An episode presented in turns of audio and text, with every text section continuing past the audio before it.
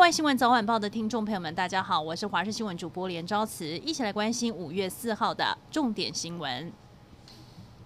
中流行疫情指挥中心今天表示，台湾新增两例感染源调查中的确定病例，为华航机师及华航空服员。另外新增六例境外移入的确诊个案，来自印尼、泰国、印度以及菲律宾入境。现在防疫旅馆成为疫情扩大的破口，防疫政策是不是需要再调整？中央流行疫情指挥中心昨天宣布，会重新检视全台防疫旅馆的政策，包括未来严拟只使用一次性的房卡，避免旅客退房后房卡会重复使用。不过有防疫旅馆业者表示，也许可以考虑不使用房卡。新北市政府则是提升辖内十一家防疫旅馆的防疫等级，将旅馆区分为红、黄、绿区域，分开独立管理。只要旅客一经过公共区域，就会立即展开消毒作业。诺富特饭店群聚感染连续几天不断的扩大新增，而三号确诊的案一四五外包商水电工，二十八号其实就发病，但到五月一号才进行框列，期间还去过诊所看诊，恐怕会成为社区的防疫破口。陈时中表示。当初没有框列，是因为不知道他是感染者。第一阶段只先清空现场，之后才开始回溯。陈时中推断，虽然水电工和饭店人员接触不多，但在饭店地下一楼有共餐。专家推断，共餐的确有可能是染疫的原因，但真正确切的感染源还要等疫调结果才能厘清。台北市大安区卧龙义警中队昨天晚间在中山区举办餐叙。期间却有两名黑衣人疑似针对了台北市警察局长陈家昌泼千只蟑螂。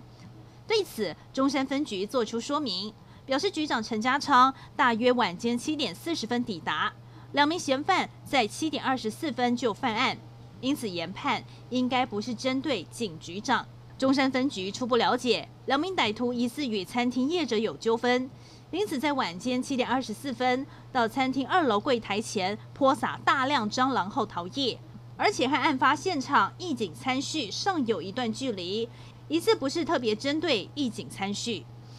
台股今天开盘上涨了二十七点二一点，以一万七千两百四十九点五六点开出，五分钟内更是大涨超过了百点。不过随后电子股卖压涌现，指数同样在五分钟内瞬间翻黑。接连跌破月线以及一万七千点大关，一度重挫超过了五百点，中场收在一万六千九百三十三点七八点，总计两天就跌掉超过六百点，成交量是六千六百四十二亿元，再度写下新高。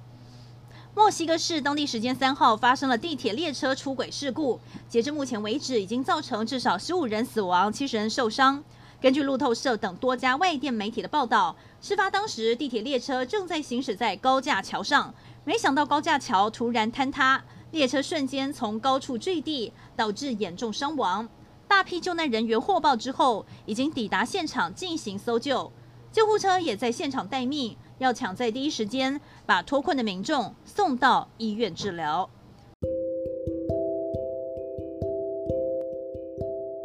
以上就是这节新闻内容，非常感谢您的收听，我们再会。